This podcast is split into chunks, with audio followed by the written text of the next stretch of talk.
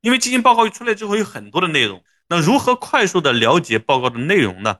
给大家一个技巧，你只需要重点去看四点四，就是报告期内基金的投资策略及运作分析。那这个呢是代表了基金经理他的操作思路、投资策略以及接下来的展望，看这个就行了。其他的呢都是一些格式化的一些东西，比如说我要查一个基金的季度报告啊，那我们怎么去查询？怎么样找到这个环节？那我给大家实操演示一下。这个基金叫国投瑞银先进制造。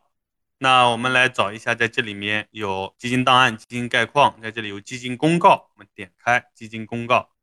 这里面呢，哎，我们看到了定期报告啊，我们找定期报告，在这里啊，第二季度我们点开看，在这里我们找到四点四，OK，就看这里就行了啊。他讲二季度，我们看到国内，